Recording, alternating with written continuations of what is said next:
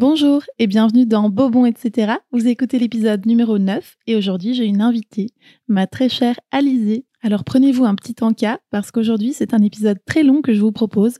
La semaine dernière j'ai fait un épisode assez court. À partir de maintenant je vais essayer de varier les formats pour qu'il y en ait pour tous les goûts. Et aujourd'hui avec Ali, on vous parle de parcours de chef, de chef d'entreprise, de chef de cuisine et de comment on mène un projet de resto à bien, du crowdfunding à la décoration, en passant par les assiettes et le leadership. Et on décrypte tout ça en buvant une petite crique. Et si vous entendez par moments des petits miaulements, c'est parce que mes deux chats se sont joints à nous pour cet épisode. Bonne écoute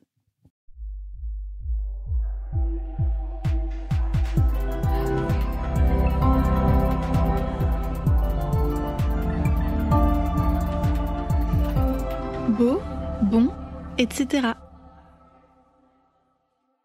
Bon, bah coucou Ali.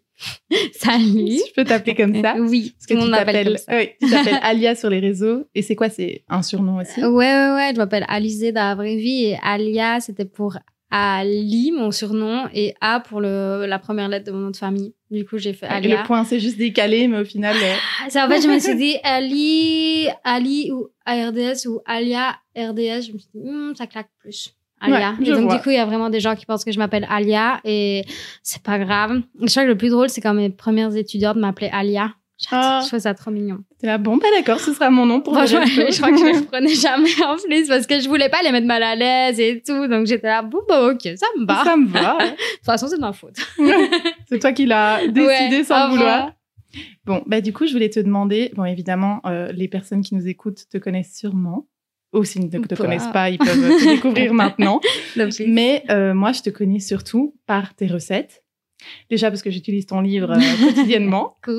Ouais. Et euh, aussi parce que tu as un restaurant à Liège, un café-restaurant. Je sais pas comment tu le définis. Pff, toujours plutôt café, café resto. En fait, on va toujours au, au plus simple des restos pour pour Gordita, mais au final, pour moi, c'est pas vraiment un resto. Mais bon, Oui, c'est plus chill qu'un euh, resto, mais il y a quand même de la bouffe. Tu vois, à, à- à Bruxelles, on dirait vite coffee shop et on, Ouais. on passe à autre chose. Mais moi, vu que j'ai, j'aime bien travailler les recettes et que le café n'est pas non plus que au centre euh, de, du Mhm. resto, enfin, de Gordita, du resto, tu vois, j'allais le dire.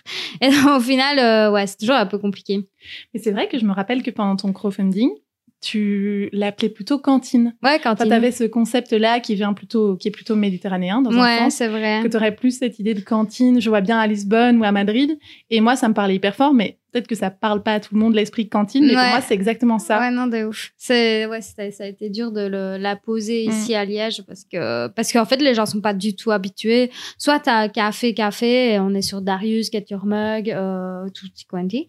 Et ou alors, on est vraiment le resto du soir et le resto du midi, bah, tu avais juste euh, en ville et le grand maison. Pff, Voilà, je dirais que c'est les deux restos, enfin, resto cantine qui, qui me ressemblaient le plus. Et aussi tenu par des filles. Ouais. Donc, c'est pas pour rien. C'est marrant. Parce qu'il y a ça aussi dans ton projet, c'est que c'est un projet euh, bah, déjà en solo. Et ça, c'est hyper rare. Ouais. Et en plus, tu, tu viens pas spécialement du milieu de la restauration. Enfin, Ouais. tu viens de la cuisine parce que tu es autodidacte. Mais tu n'étais pas forcément destiné à ouvrir ton Non. propre resto. Ouais, non, c'est clair. Mais euh, c'est un truc que des fois, je suis super fière parce que tu es toute seule. Mhm. Euh, Il y a beaucoup de gens qui le savent pas. Genre, c'est trop marrant. Euh, souvent, euh, j'ai des étudiants qui me disent Ah, c'est drôle. Je parlais avec un tel et il m'a dit Ah, mais Gordita, c'est tenu par quatre meufs. Ou, Mhm. Tu vois, les gens euh, dérivent Ouais, c'est un un, peu en mode Mhm. euh, Ah, Non, bah non, elle est toute seule. vois? moi. c'est moi, je fais tout. et au final, euh, être solo, c'est trop bien pour les décisions. Tu Mhm. fais toi-même tes décisions, il y a personne qui te fait chier, on réfléchit pas de deux fois, euh, c'est toi et toi-même. Mais pour tout ce qui est délégation, c'est super dur. Mais ça, euh, ça, je le souhaite pas à tout le monde, quoi. Il faut avoir un vrai sens du leadership parce que je pense que même avec une, je sais pas combien t'as de personnes quand t'es euh, en brunch par exemple ou Ouais, en service un on peu est sur, euh, on est six. Ah ouais, 6 quand même. Six, ouais. Bah, tu dois quand même euh, savoir tenir le truc Ouais. pour que ça roule, Faut quoi. pas que ça parte en vrille. Des fois, ça part en vrille, mais il faut reprendre le lead et tout. J'ai encore eu ça dimanche, tu vois. Donc, Ouais. euh, ça fait deux ans et pourtant, euh, des fois, je sors de ma cuisine. Ouais. Je dis, allez, c'est bon. les gars. euh, je reprends tout. ça va pas du tout en salle. On reprend. là, je vais trouver mes, mes étudiantes. On regarde ensemble. C'est des trucs, ça me dérange pas, tu vois, d'être un peu, euh, la, voilà, le gros bonhomme, entre guillemets, qui sort de cuisine. euh, allez, le chef est là. Mais des fois, il, il faut juste un peu remotiver les troupes et parfois, dans un rush, on peut un peu s'y perdre. Surtout quand ouais. c'est pour moi, euh, j'ai deux personnes qui travaillent pour moi, deux employés. Tout le reste, c'est des étudiants, mais personne ne fait partie du milieu de l'EURECA. Donc, euh, Oui, c'est toi qui dois les guider. Et moi non plus. Donc, au final, au début, c'était vraiment, euh, c'était vraiment euh, un gros cafarnaum. Et tu t'attendais à ça avant de lancer concrètement ton resto? Parce que ça a été un long travail en amont. Mais Euh, c'était quoi tes attentes par rapport au milieu de la restauration? En gros, je pense que ce qui a joué en ma faveur, c'est que on était après Covid. Donc, euh, moi, j'ai ouvert la semaine qui suivait la réouverture. Donc, euh, et ça a été énorme. Genre, euh, ici, il y a pas longtemps, j'allais revoir mon premier chiffre Mmh. d'affaires de, de mon week-end et je suis là. Comment Wow. j'ai fait ce chiffre-là en ayant la moitié de ce que j'ai maintenant? Euh, maintenant, Ouais. c'était absolument dingue. Euh, Je, je pense que on n'était pas du tout préparé à ça et pourtant on a envoyé et ouais, mais c'était euh, fou. C'est dingue. Parfois, faut, Ouais. faut bourrer dedans, quoi. Ouais, parfois faut, sauter pas hésiter. et, euh, mais ça, c'est un truc que ouais, je, je, je suis pas quelqu'un qui va tergiverser longtemps. Quand je prends une décision, je la prends et je l'assume et, et après euh, j'envoie tout chier si vraiment euh, ça va pas. Je suis là, allez, c'est bon. Ouais. fini. ça euh, ouais, Mais je- si ça marche, ça marche. C'est Ouais, vraiment ça passe ou ça casse, quoi. Ouais, je crois que je suis un peu comme ça. Mm. Donc euh, et en même temps c'est c'est ce qui est bien c'est que après bah je vais pas euh, enfin tu vois réfléchir à toutes les erreurs si bien sûr tu le fais mais c'est fait c'est fini au revoir. On ferme les rideaux et la, journée même est finie. quand t'as un resto et que c'est- Ouais. ton resto en plus, tu peux apprendre de chaque journée. à la fin, tu fais un petit point, hop, en voilà. équipe. ouais. Ouais non c'est clair on- je pense que c'est ça le plus important et je crois que c'est aussi pour ça que ça marche bien. En fait moi j'ai tendance bah en fait toutes les fins de service on mange ensemble et les clients Ah, sont toujours en mode qu'est-ce que c'est que cette troupe de meufs en train de bouffer? Parce qu'en fait. Euh, on a fini à 15h, notre cuisine elle est fermée, tout le monde a terminé de travailler et en fait j'adore le fait que tous mes étudiants, tous mes employés vont rester pour manger. Ils pourraient se casser. Ouais, hein, c'est le rituel, quoi. Et en fait on bouffe tous ensemble et on débriefe et on se dit qu'est-ce qui s'est passé, qui a fait chier, qui n'a pas, ça n'a pas été, qui était l'emmerdeuse de la B1. tu vois, genre, au moins comme ça on, et surtout, Vous bah, débriefez, quoi. Ouais, on débrief de ouf et je pense que ça fait euh, sortir euh, bah, toutes les mauvaises énergies qui, qui sont accumulées sur toute une journée de d'un shift de brunch. Pour Ouais. nous, c'est horrible. On commence à 8 heures, on termine à 16. Je sais pas si les gens comprennent ce que c'est et je Moi, je comprends à 100%. ça d'office, mais je pense que- que... les gens en les gens qu'on sert, je pense que je crois que le trois quarts doivent pas du tout saisir ce que c'est Ils réalisent pas. d'avoir à 8-16, Mhm. d'avoir 8 heures d'affilée sans aucune pause, Ouais. même pas pour manger. Ouais. Genre, il- euh, genre euh, ici, on s'est un peu pris le bec avec une meuf l'autre jour. Enfin, même pas, j'étais même pas là, ça m'a saoulé, sinon je l'aurais défoncé. En gros, la meuf, euh, on lui sert euh, des pâtisseries ou quoi. On était vraiment en fat service sur le, le bout du bout, quoi. Les rotules. C'était Mhm. horrible. C'était le dimanche fête de mère, tu vois. Ah ouais, ouais. Et euh, en gros, euh, Amy euh, s'excuse parce qu'elle avait soi-disant eu un pancake trop cuit. C'était faux, j'ai vu le pancake. Fait bon, soit, on va pas parler de ça. Mais pas grave, mais elle part comme une folle, en mode c'est n'importe quoi. Elle laisse tout, on lui avait tout fait, on, lui a, on était en train de faire ses boissons, tout était fait, on avait coupé des gâteaux pour elle. Elle se casse. Amy, ma, mon étudiante trop mignonne, elle lui dit Ah, mais je suis vraiment désolée, vraiment, euh, voilà, euh, c'est fat journée. Elle fait. Ouais, elle lui dit, on essaye vraiment à faire ce qu'on peut et tout. Et la meuf dit, vous n'essayez pas, vous êtes juste fatiguée. Et elle se casse. Dur. Mais on essaie, il est 16 heures. On est au bout du Ah ouais, bout. ouais, et t'entends quelqu'un qui dit, essaye pas, t'es juste fatiguée. Ah, Oh, mais tu vois, genre ça.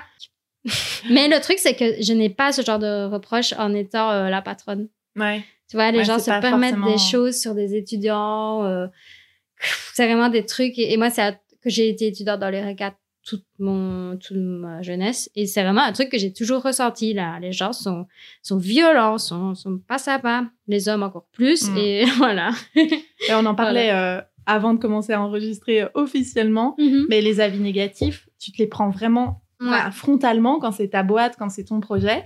D'autant plus euh, quand on est investi comme nous dans des projets Eureka qui ont du sens. Je me souviens d'une fois où on était venu avec Caro Ouais. manger chez toi au tout début. Et ça Oui. devait être aussi Oui, vers oui. 16h. on avait pris un Oui. cinnamon roll. Je me souviens. Et tu parlais des premiers retours négatifs. Enfin, t'en avais eu un. Et comme on disait tout à l'heure, un retour négatif, même si t'en as 15 Ouais, bons à côté, ouais, ça peut ouais. être dur. Et de comment tu, tu devais le digérer, essayer de prendre le bon, mais en même temps, quand c'est exprimé d'une manière pas du tout constructive, bah, comment est-ce que tu fais le tri? Ouais, ben en fait, je pense que mes premiers avis négatifs, il y en a vraiment le premier. Je pense qu'il était honnête. C'était une mauvaise organisation. C'était à notre premier week-end de brunch. Hmm. On était mal organisé. Ça n'allait pas. Et là, à l'heure actuelle, quand je repense à cette époque, je me dis comment on faisait pour être aussi nul? tu vois, mais ça, c'est. Oui, avec le. Et au final, c'est pas grave, t'es juste un con qui a voulu mettre Mm. un avis sur Google, euh, tu t'ennuyais chez toi le soir, je sais pas, mais tu t'es dit, oh génial, les petites teams de meufs, je vais bien vous descendre. Maintenant, avec le recul, je le vois plus comme ça. Il nous a fait évoluer, entre guillemets, d'un côté, non, parce que pour moi, moi, je, je pense que même j'ai pleuré en voyant ça, donc Ouais, c'est dur. tu, sur tu le vois, je- tu, tu donnes tout, tu donnes toute ta vie. euh, tu- je, je crois que vraiment, sans faire la meuf, je travaillais 80 heures semaine chez Gordita. Mhm. comme une cinglée. Genre, Ah ouais. comme une cinglée, j'avais, je pense, le lundi pour moi et le lundi, euh, je faisais mes machines et je mettais Mm. tout mon linge moi-même. J'avais même pas de séchoir. J'étais... l'horreur, l'horreur. Vraiment, ma vie. C'est, oui, et donc, et je faisais des prépas euh, jusqu'à des 22 heures minuit. Hmm. Et, Ouais, le lendemain, j'étais là à 7 C'était tout heures. le temps dans la mise en place et ça s'arrête jamais. temps. Et euh, je finissais le service, que j'étais déjà sur la mise en place et que l'après-midi, on revoyait les gens le soir et que j'étais déjà sur la mise en place. Et je pense que vraiment, euh, un commentaire négatif sur un resto au début, ne le faites pas. Ça ne sert à rien. Il Mm. La personne, elle Attendez souffre. de laisser à la personne. oui. Ou alors venir si- dire un petit mot, dire voilà ce qu'on a adoré Voilà. et voilà ce que vous pourriez peut-être mais améliorer. c'était beaucoup de ouais c'était Mhm. très lent et tout les gens ont attendu une heure mais bon euh, ça arrive encore des fois les gens attendent une heure et des fois je veux juste dire aux gens bah vous venez à une heure euh, midi 30 13 heures Pff, on est euh, samedi n'attendez pas de manger euh, dans la minute enfin nous on est dans un rush c'est toujours comme ça et au final maintenant j'ai appris à, à- à Ouais. laisser ça en me disant bon c'est bon Et dans tes projets euh, liés à la bouffe, il y a aussi un truc hyper important, c'est la graille, le livre. ouais Et je crois que les deux projets sont assez liés, puisque tout ça, c'est aussi, euh, c'est aussi développé pendant Ouais. le confinement. Le crowdfunding pour le resto est très lié euh, au ouais tout est lié livre. Ouais. En gros, ça a toujours été. je l'ai pas vraiment fait exprès. Il y a pas une une méga tête penseuse Ah marketing. Tous euh, les projets oh, la awesome, marque. euh, Voilà, j'étais pas, euh, j'étais pas partie là-dedans, mais euh, même si j'ai fait, euh, je fais un master de com marketing, on pourrait se dire ouais, elle est trop forte à penser à ça, mais pas du tout en fait. Euh, je crois juste qu'il y a eu le confinement, j'avais des collabs qui ont été annulés. C'était ma première année de euh, en tant que blogueuse culinaire à temps plein, donc euh, indépendante physique, euh, en titre physique, ouais, je dis comme ça. Et du coup, euh, gros stress euh, quand arrive le confinement, toutes les marques annulent. Euh, Moi, j'étais là. le coup dur. Mais je vais, comment je vais faire, comment je vais vivre, euh, voilà. Bon, heureusement, je vis avec Pierre qui pouvait, euh, on va dire, m'aider au début, mais je ne suis pas quelqu'un de dépendant. Du coup, euh, c'est vraiment Ouais, quelque je chose qui m'angoisse. Genre, euh, je suis pas une poule euh, qu'on va, voilà. Donc du coup, ça a été un gros gros stress. Et je me suis dit, Ali, c'est une chance, prends-la. Euh, T'as plein de recettes. À ce moment-là, en plus, euh, tout le monde était sur les réseaux sociaux. Les, les, la visibilité qu'on pouvait avoir en faisant des recettes, c'était incroyable. Et, et je me suis dit, bah, go, je fais un livre toute seule. Et euh, j'ai même pas été regarder des maisons d'édition et tout. Je me suis même pas. En fait, oui, en fait, tu t'es auto-édité. Ouais. Ça, Parce c'est que- trop bien. J'ai j'ai juste euh, appris qu'on touchait euh, 7% d'un Mhm. livre. Du coup, euh, si tu vends ton livre à 30%, tu touches 7%, alors que moi, je faisais la photo, je faisais les recettes, je faisais l'écriture, je faisais quasiment si... Ouais. euh, et je Il y a pense que... toute la direction artistique, il y a vraiment tout. tout, le Et processus. en gros, j'étais vraiment là et je me suis dit, bah, je vais faire la mise en page. Je vais faire la mise en page. Oh, Oh. et je me suis dit, OK, je fais la mise en page. Du coup, je vais vraiment aller vendre mon projet à une maison d'édition qui va me donner 7% pour tout ce travail en amont qui est énorme. Trop mignon. Et au final, bah, je me suis dit, euh, chaud, euh, je vais regarder. En plus, tous les projets étaient en fait euh, limités à ce moment-là. Donc moi j'ai eu des prix de folie euh, pour euh, tout ce qui était impression. Tu vois, les maisons d'édition, enfin Oui, justement les le imprimeurs. contexte. Bah en gros on avait beaucoup moins de projets et tout. Donc j'ai vraiment eu de la chance. C'est pour ça que maintenant je le réédite plus, je réimprime plus parce que ça a triplé de prix et que ça en devient Ouais, que ça complètement. n'a plus rien à voir, quoi. je, je finis par donner beaucoup trop à mon imprimeur et moi euh, avoir rien. Et je pense que je suis pas quelqu'un de vénal ou quoi, mais quand tu as mis autant d'énergie, autant d'heures, il faut se dire à un moment donné, il faut être payé parce que Ah ouais, euh, merde. Je, On a des loyers à payer. Voilà, euh. en fait, euh, c'est comme ça, on peut, on peut rien faire d'autre. Et, et après, bah, l'année du Covid a continué, les collabs ont recommencé. Et je me suis dit, bah, chaud, rel- je lance un resto. voilà. Dans la continuité. quoi. Ouais, je me suis Le dit, ah, malade. bah voilà, je vais lancer un resto. Mais ça a toujours été un, un, un- un délire. Je l'ai, enfin, a toujours été un projet dans ma tête. Ça, c'est sûr. Je pense que ça a vraiment concrétisé quand j'ai été à Bruxelles pendant un an faire mes études. Enfin, deux ans. Mhm. Et pendant un an, j'ai, j'étais en stage euh, dans une boîte de com qui s'occupait de la, de la communication des réseaux, enfin des réseaux sociaux euh, des, d'Eureka. Mhm. Donc j'ai rencontré des gens, j'ai vu un peu euh, ce monde-là et surtout j'ai, connu réellement les coffee shops euh, vraiment en y allant souvent pas juste en vacances et tout. Pour moi c'est un, truc, euh, enfin toi tu viens de Bruxelles donc peut-être que c'est quelque chose qui était plus naturel, mais moi pas du tout, tu vois. On était vraiment sur des trucs assez banals alors qu'à Bruxelles c'était incroyable. Genre je me rappelle, euh, tu vas rire mais genre PEC 27 Ouais. genre Ah, incroyable. Tu vois, genre, euh, ouais, il y avait ça et, et puis euh, il y en avait d'autres, hein, mais vraiment, c'était des bazars où j'étais là, Oh, mais il y a pas, c'est tellement original, ça sort du lot. Euh, pour moi, j'ai jamais euh, bu des boissons un petit peu spé, les golden, c'est incroyable. Et je me suis dit, je veux ça.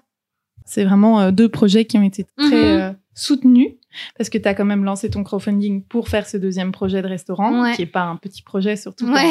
quand, tu te lances en solo comme ça. Ouais. Bon, tu avais une base solide, tu avais quand même euh, les réseaux, ça s'était bien développé, mais de là à trouver vraiment en ces gens qui étaient tes followers une clientèle réelle, Les convertir. les convertir, vraiment les convaincre, dire voilà, c'est ça mon projet, Ouais. venez vraiment manger, même s'il y avait sûrement des gens qui te le demandaient et tout ça, de passer à, à cette étape quand même qui, qui est Passer à vraiment, l'acte. ouais, qui est réelle, qui Ouais. est dans le réel, on va dire. Est-ce que ça te faisait peur? Et au moment où tu as, sauté dans le vide, est-ce que tu as su que c'était que c'était ça ton truc et que c'est ce que tu aurais toujours Ouais. dû faire dans un sens? J'ai jamais vraiment eu peur, mais je crois que ça, ça vient de ma personnalité. Et du coup, euh, je pense que j'étais pas, j'avais pas peur qu'il marche pas. J'étais honteuse de demander de l'argent. Ça a la toujours- démarche ouais. qui était difficile. Ça, ça, ça a vraiment été un truc qu'il a fallu que je passe le cap et j'ai, j'ai été, j'ai fait des trucs pour le crowdfunding euh, que il faut pas du tout faire. Genre moi, j'ai commencé à parler de que je lançais mon crowdfunding la semaine qui suivait. tu vois, genre Ah ça ne va pas du tout. Enfin, Oui. tu vois, en fait, tu as eu, prépa, euh, T'as un lancement de pré... Tu vois, t'as, euh, je sais pas comment on dit, euh, mais en gros, pendant trois mois, voire six mois, tu dois dire que tu vas faire un crowdfunding, tu dois l'annoncer et tout. Et je regardais les vidéos YouTube, j'étais là, Oh, mais moi, euh, il me le faut Merde. maintenant. Et en fait, je voulais pas le faire en décembre. Puis finalement, j'ai euh, ma belle-sœur qui a fait Solvay. Je dis ça parce que elle avait plus de notions que moi du crowdfunding. Elle m'a dit, décembre, meilleur mois de l'année. J'étais là, quoi? Elle m'a dit, tu vas voir. J'ai entendu que Tout tu le monde parlé dans le va te podcast donner de l'argent. Pauline. Et Ouais. tout le monde a Les gens de sont l'argent. dépensiers en Les décembre. gens, ils sont là, c'est décembre, c'est trop bien, c'est chill, on a de l'argent. Enfin, tu vois, maintenant, ce qui s'est passé aussi, c'est après Covid, beaucoup de gens qui avaient une rentrée d'argent, ils avaient un salaire qu'ils en ont rien fait pendant des mois. Même un an. Au final, bah ouais, a- il y a beaucoup de personnes qui ont amassé de l'argent et qui se sont dit, bon voilà, je vais lui donner 50 euros et c'est ok. Et, et j'en revenais pas du tout. Moi, j'étais là. euh, Enfin, tu vois, euh, je viens pas du tout d'une famille où on pouvait me donner de l'argent. Donc, enfin, j'ai même pas demandé à mes parents. J'étais, ah bah non. ouais. Et je pouvais pas faire d'emprunt, j'avais rien. je crois que. Ouais, J'avais- tout basé sur euh, ah ouais, ton- ouais. ta promesse, quoi. Je sais même pas combien j'avais sur mon compte en banque. Je crois que j'avais assez pour commander mes livres. Du coup, je crois que j'avais genre 7000 euros. Et j'ai Ah, wow. tout donné. Ouais, c'est le pari, le pari J'avais vie, quoi. zéro. je me souviens. Et, et je peux te dire que je me chiais un peu dessus. Parce qu'en fait, si le, le- tu vois, vu que le livre était dans le crowdfunding, c'était comme ça que j'allais récupérer mon argent. Mais si Mhm. le crowdfunding ne marchait pas, j'étais là. Et je vais me retrouver avec 500 livres. je sais vraiment, non. À plus les écouler et pas de resto, donc bon. Ouais, non, mais vraiment. En fait, ça aurait pu être l'horreur. Et, et pourtant, bah, le fait que, comme, comme je te dis, j'ai pas réfléchi non plus, euh, euh, 10 ans à l'avance, j'ai pas euh, fait ma lancement. euh. En fait, j'ai vraiment dit euh, une semaine et j'ai fait voilà, la semaine Coucou pro. les gars. Je me souviens, j'avais fait des petites facecam en mode je suis super gênée, mais je l'étais vraiment. faire, donc. euh, mais j'ai pas d'argent. C'est le moment de promo. tout donné. C'est voilà, bien. voilà. C'est bien parce que je crois que ça permet aussi aux gens de participer à ce projet et Oui, que ça le rend vivant, tu vois, quelque part. C'était les gens qui suivaient tes recettes pendant le confinement et même avant, qui avaient vraiment adhéré à ton esthétique, qui avaient envie d'avoir le livre entre leurs mains, et puis ensuite, dans la continuité, de venir manger dans ton resto. ouais, Au final, ça fait sens, et je crois que c'était d'intégrer les gens et d'être naturel comme tu l'as été, ouais. qui, qui a vendu le truc à lui tout seul, tu vois. Je pense. Vraiment, c'est. Ouais, voilà, avec le, le, le recul maintenant, euh, je me dis c'était une super opération marketing à refaire. Ouais, en fait, maintenant, on peut s'en inspirer. Maintenant, on peut s'en inspirer. Sur le moment, c'était un peu ric-rac. euh, je, voilà, je ne mettais pas tous vos œufs dans le même paquet au cas où, mais. C'était quand même un beau coup de poker. Ouais, Donc, au final, ouais, je pense. payé. hein. Et, et je me rappelle que, genre, dans ma famille, tout le monde y croyait pas du tout et tout. Mais je comprends, je comprends. Franchement, t'imagines pas Mm. que les gens qui te suivent sur un réseau social euh, vont se dire, ouais, je vais lui donner 100 balles. Ouais. Vois, faut qu'il y ait des gens qui aient les pieds sur terre et des gens qui disent Ouais. fais, fais ce projet fou et ça fait l'équilibre quoi mais bon si toi t'y crois À fond. Si toi t'es à fond dans, dans ton propre projet et que t'as un entourage qui te soutient euh, en tout cas ouais. tes amis ta famille qui sont là pour mettre la main à la Ouais, c'est pâte super important. et je crois qu'ils ont hein. aidé dans ton cas Ouais, même niveau travaux et tout ça non? Ouais, non, mon père a fait euh, beaucoup, beaucoup, vu qu'il il est dans le bâtiment. Et, et au final, c'est, c'est souvent le truc que tu te fais le plus avoir quand tu es dans le Mhm. régat. Tu connais rien au bâtiment. Tu, on va te dire, ouais, ta terrasse, ça coûte 10 000 balles. Et Et pour l'équipement euh, l'installation Ouais, et lui, pas du tout. Bon, maintenant, on est un peu, il y a des trucs, voilà, c'est du rafistolage, c'est pas dingue. Et au final, on s'en fout, tu vois, on, a, on est au nord, mais bon, euh, allez, il y a des fois des éviers bouchés, mais Mm. tu vois, on s'en fout, c'est un peu à la bonne franquette et j'ai appris à faire plein de choses. ouais c'est ça à lancer euh, 14 autres concepts de resto euh. niveau déco maintenant que j'y pense est-ce que tous les petits objets qui y sont ont une histoire? Tu vois est-ce que euh, c'est des trucs Euh, de voyage ou alors t'as tout acheté d'un coup? Non, non, Hop non. là. En fait, je pense vraiment qu'il y a tout. Il y a beaucoup de choses que moi, je suis du genre accumu- accumulatrice, tu vois. Hmm. Donc, euh, il y a beaucoup de choses que j'ai achetées il y a très longtemps, en me disant, un jour, j'aurai un resto. ouais. Donc, tu vois, il y a ma des boîte trucs comme pour mon ça. futur resto Oui, non, Ah, c'est clair. Mais j'ai déjà eu ça avec mon appart quand j'étais plus jeune. Donc, je suis du genre à accumuler, à acheter, et à me dire, euh, non, j'achète, je sais pas où le mettre, mais je vais l'acheter. Euh, pareil pour toute la vaisselle. J'avais des tonnes de vaisselle. vaisselle? Ben non, j'en ai beaucoup enlevé parce que j'en avais marre de voir casser des trucs que j'avais ramenés de vacances et tout. Et en fait, je faisais des crises dans ma tête parce que jamais Ouais, sur mes, jamais sur les gens qui travaillent, ils disent, oh, peu vrai, ils ont fait casser une assiette. Mais moi, dans ma tête, c'était Bagdad. J'étais là, c'est mon assiette Ouais, du Maroc. J'ai dû la euh, négocier pendant deux heures. Elle a une histoire, cette assiette. Donc vraiment, ouais, je pense qu'il y avait plein de trucs comme ça. Mais après, au fur et à mesure, j'ai racheté et tout. euh, mais c'est des, c'est quand même énormément euh, de, de recherche toute cette déco, parce qu'on se dit, oui, il y a un vrai fait, travail. tu quoi. vois, quand tu regardes, t'es là, mais d'où et J'ai souvent, c'est vraiment une question que j'ai tous les jours, c'est d'où vient la déco? Et je suis là, vous avez de quoi noter Parce que ça va être long. non, vraiment, je suis là. Euh. La Qu'est-ce que vous voulez la sors, hop là. Ouais. Au final, j'ai- j'ai- je pense pas que tout a une histoire, mais tout a été quand même euh, fort recherché. Et je pense que ce qui a le plus d'histoire, c'est les toilettes. Genre les toilettes où Mhm. on a fait plein de petits, euh, de petites niches euh, de, de mexicaines. En gros, c'est ce qu'on a passé tous nos vendredis avec mes potes à faire pendant le Covid. Mhm. On buvait plein de Oui, un peu ambiance Cinco de Mayo. Et et, euh, on était complètement explosés, je crois. j'adore. des fois, je C'est un peu psychédélique Ben, presque, les toilettes. hein. Oui, tu comprends qu'on était dans un autre monde.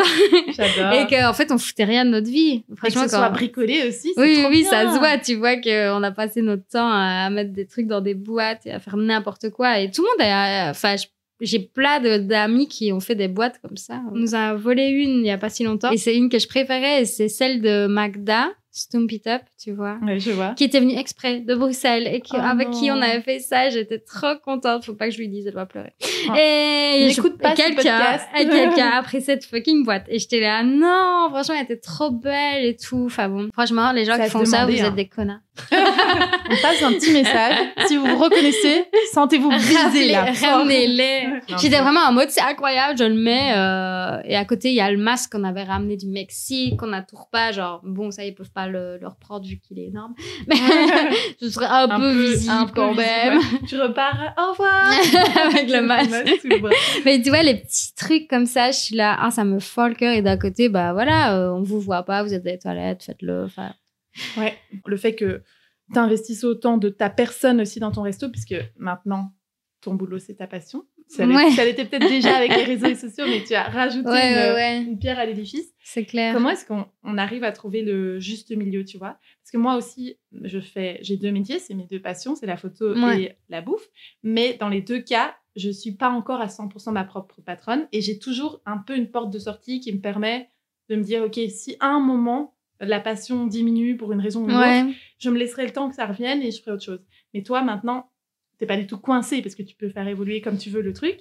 Mais comment tu arrives à, à séparer le perso du pro et savoir où est ta limite, tu vois? Ouais, ça a pris blindé de temps. hein. Vraiment, ici, je dirais, j'y arrive un petit peu. Vraiment, j'y touche presque du doigt. La première année, j'ai cru que j'allais mourir. Mais je le dis toujours en mode c'est drôle et tout. Mais vraiment, non. C'était trop de responsabilités, trop, trop, trop. Et au final, là, ouais, tes amis, ta famille, s'ils sont pas là, tu meurs. Vraiment, tu meurs. Je crois que tu te tires une balle. Ou tu fais Ah, trop dur. tu dis stop ou t'arrêtes parce que tu vois quelqu'un de 40 ans qui a déjà de l'expérience derrière lui, qui a peut-être travaillé pour d'autres gens et tout. Moi, j'ai jamais, j'avais même jamais vraiment travaillé dans l'Eureka euh, comme employé. Du coup, euh, j'y connaissais pas assez, je pense. Et Ça, tu t'es pas du tout. ben ouais, j'ai pas mis de barrière et donc comme je disais, euh, je travaillais des heures et des heures.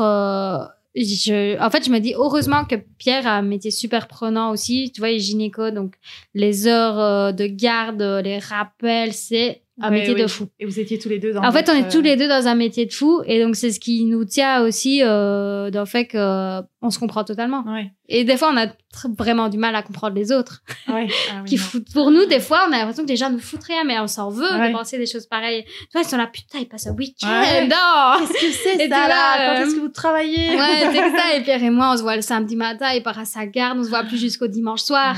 Tu vois, c'est des trucs comme ça. Et des fois, je me dis, on n'est pas normaux. Enfin, tu Mm. vois, et, et C'est un mais c'est une de vie, force. euh, quand dans- c'est ta ouais. passion. euh, Et dans le couple, c'est ça aussi, c'est la, c'est la force de notre couple. On se comprend totalement. Genre, je pense que si quelqu'un nous foutait rien, ça, on se rendrait dingue. Je serais là, mais lève ton cul. Enfin, Ah oui, tu non, vois, mais non c'est horrible d'être comme ça. C'est horrible. et c'est vraiment un, un choix de vie, quoi. oui, il Et faut le choisir. vivre avec quelqu'un qui est, Mhm. si pas dans le même métier, en tout cas dans, dans la même énergie et dans le même rythme, parce que sinon c'est juste Bah intenable. oui.